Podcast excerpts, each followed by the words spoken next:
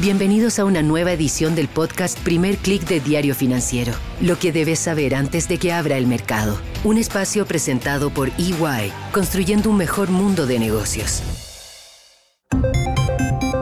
Muy buenos días, soy Marcela Vélez y desde Londres comento con ustedes las noticias que deben saber para comenzar el día. Bienvenidos a Primer Click de Diario Financiero buenos días, bienvenidos a un nuevo episodio de Primer Click. Es lunes 3 de julio, comenzamos con energía la segunda mitad del año. Los mercados parecen también decididos a comenzar esta nueva etapa con buen pie.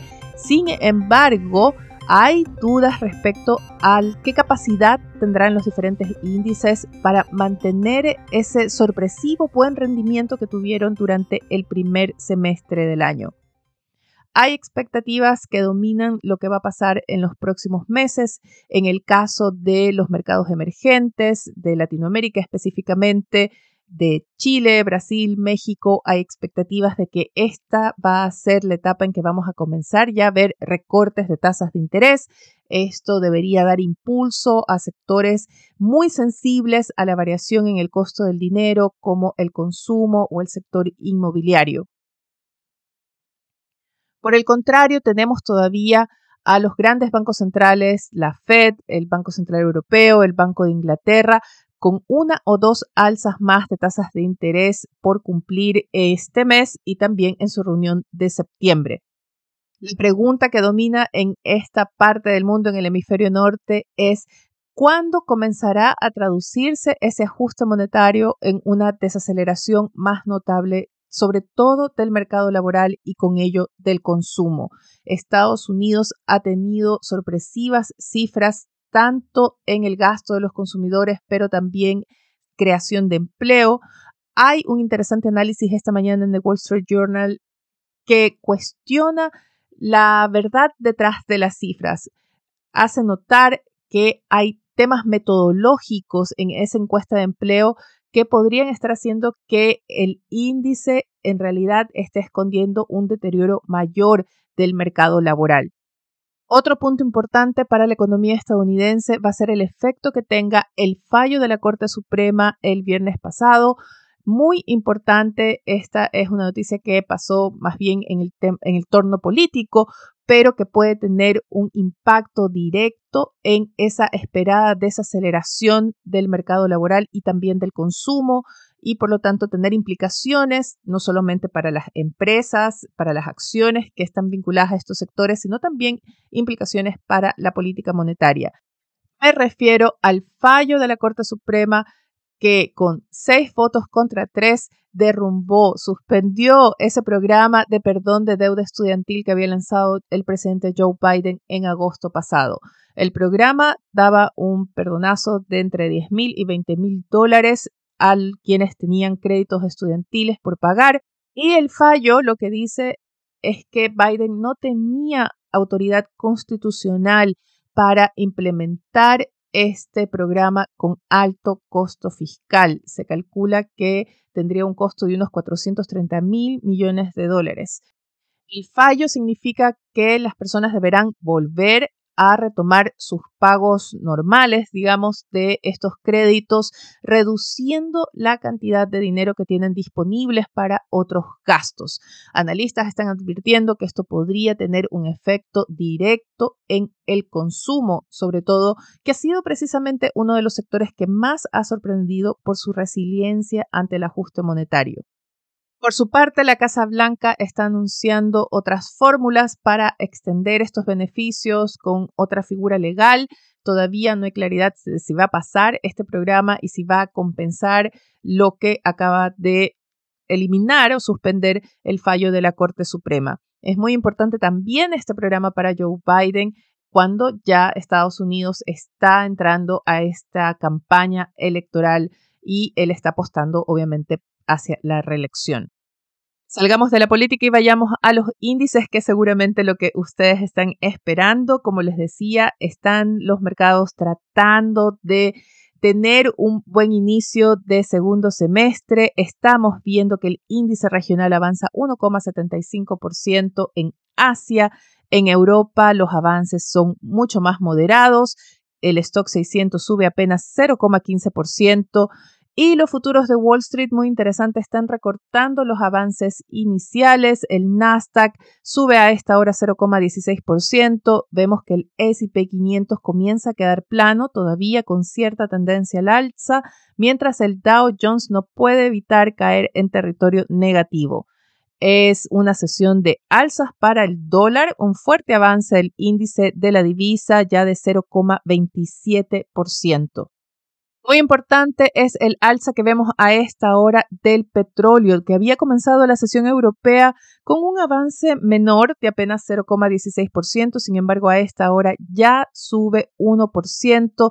Es una respuesta casi inmediata al anuncio con el que sorprendieran Arabia Saudita y Rusia.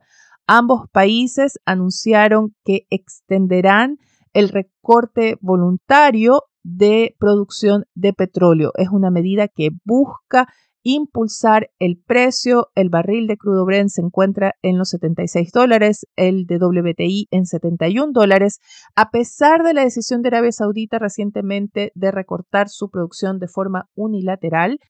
Eso hace que el anuncio de esta mañana sea aún más notable. Lo que le está diciendo el mercado a Arabia Saudita es ya no es tan fácil mover el precio, la economía global se está desacelerando, hay posiblemente un exceso de suministro, así que si quieren ver el precio al alza van a tener que recortar aún más la producción.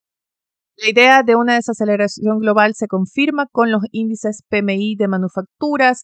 Estos son los datos económicos que marcan la sesión este lunes. Tenemos ausencias de otros importantes datos, así que tenemos la revisión final de los índices PMI de manufacturas correspondientes a junio. En el caso de China, donde existen dos mediciones para este índice, la medición de Caixin es una medición privada, estuvo algo ligeramente por encima de lo esperado, sin embargo, la verdad es que todavía bastante plano mientras en Europa el índice de la eurozona se recortó, se ajustó a la baja en su revisión final para junio para quedar en 43.4, es decir, decididamente en territorio de recesión. Esta medición bajo 50 significa contracción, sobre 50 expansión. El índice de la eurozona en manufacturas está en 43.4. Más tarde tendremos datos de PMI de manufacturas de Estados Unidos, Brasil y también México.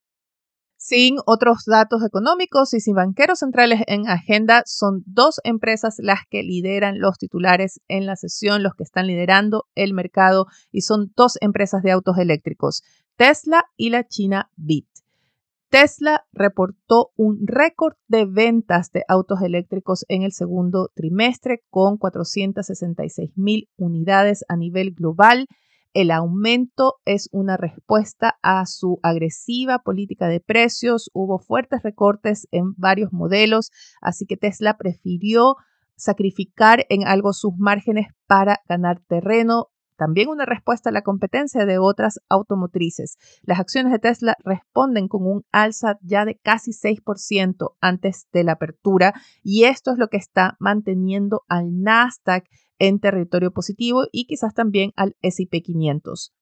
En el caso de la China Bit hubo un aumento de 100%, duplicó sus ventas de vehículos completamente eléctricos con unas 352 mil unidades. Es la líder del mercado chino definitivamente y es este aumento de la demanda por vehículos eléctricos que destacan ambas empresas lo que está dando soporte a los metales que están vinculados a esta industria. Vemos, por ejemplo, esta mañana que el cobre mantiene un alza de 0,28% en Londres, a pesar de que todavía continúan las dudas en torno a la economía china. A propósito de la economía asiática, un evento importante esta semana es la visita de la secretaria del Tesoro estadounidense, Janet Yellen, a Beijing. Se entiende como un gesto más y de alto rango en esta campaña de Estados Unidos y China por normalizar sus relaciones, así que escucharemos mucho esta semana al respecto. En Chile la agenda está marcada por las discusiones en torno al Banco Central. Ya habíamos comentado antes cómo hay expectativas de que el Banco Central comience la baja de tasas en su reunión de agosto.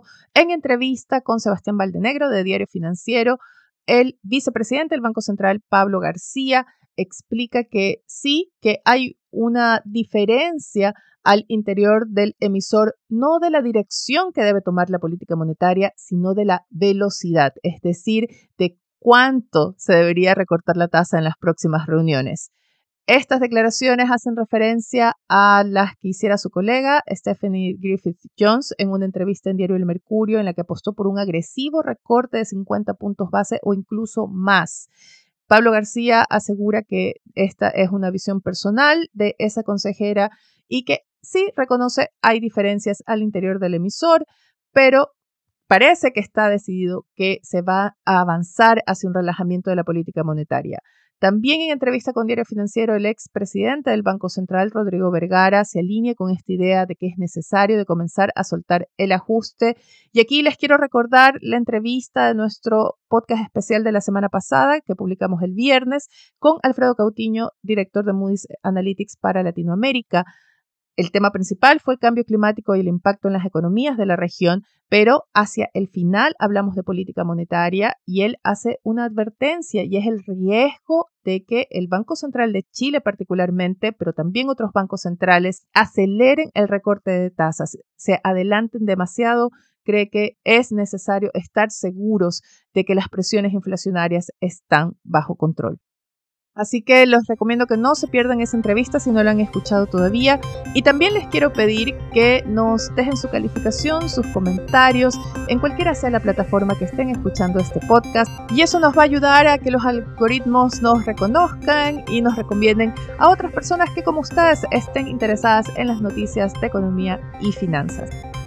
Con esto me despido, les recomiendo que sigan actualizados de las noticias del día y más visitando nuestro sitio web de f.cl y de fsud.com para las noticias de negocios de Latinoamérica. Yo les deseo que tengan un buen inicio de semana. Nosotros nos reencontramos mañana, que por cierto, Wall Street va a estar cerrado por ese feriado del Día de la Independencia, pero aquí estaremos comentando las noticias de otros mercados. Hasta entonces. Esto fue el podcast Primer Click de Diario Financiero. Lo que debes saber antes de que abra el mercado. Un espacio presentado por EY, construyendo un mejor mundo de negocios.